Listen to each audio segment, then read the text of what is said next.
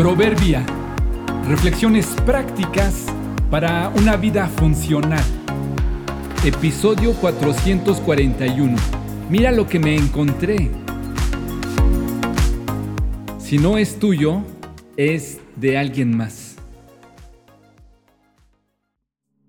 Un día, una amiga nuestra llegaba de su trabajo y encontró que al pie de un árbol de limones fuera de su casa había dos botes y trepado en el árbol un hombre cortándolos. Cuando ella le exigió una explicación, el hombre, en lugar de mostrarse avergonzado y pedir perdón, respondió que ella no debería ser envidiosa porque cuando ella se muriera, no podría llevarse los limones. Parece que su argumento era, es verdad que son tuyos, pero como los vi aquí olvidados, me di permiso de tomarlos. Los japoneses tienen como parte de su cultura el principio de la honestidad y se la inculcan a sus hijos desde muy pequeños. Tal idea se resume en esta frase bien conocida para ellos. Si no es tuyo, es de alguien más. Es parte de la cultura.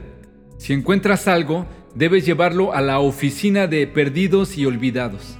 Según la ley japonesa, si algo no es reclamado en tres meses, la persona que lo llevó a perdidos y olvidados puede quedárselo. En el año 2014, un 74% fue regresado a sus dueños. Una parte pasó a manos de los que lo entregaron y otra parte más al gobierno porque las personas que lo entregaron no lo aceptaron cuando la policía se los quería entregar. No era suyo, era de alguien más. Este principio ya lo enseña la Biblia desde hace miles de años. No codiciar ni tomar lo que es de nuestro prójimo. La norma sirve para todo. Es lo mismo si te encuentras un perro, una billetera, un teléfono. Aplica incluso para las personas. Un hombre no puede argumentar, sé que esa mujer es casada, pero como la vi tan solita, la estoy cuidando. Una mujer no puede decir, es un compañero de trabajo y como su esposa no lo entiende, yo trato de atenderlo. El joven no puede argumentar que encontró a una señorita y como no tiene dueño, se la llevó a su casa.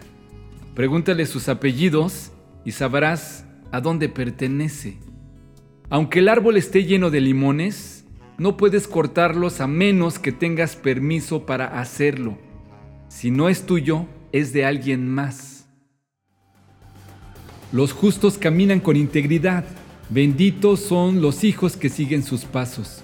Proverbios 27.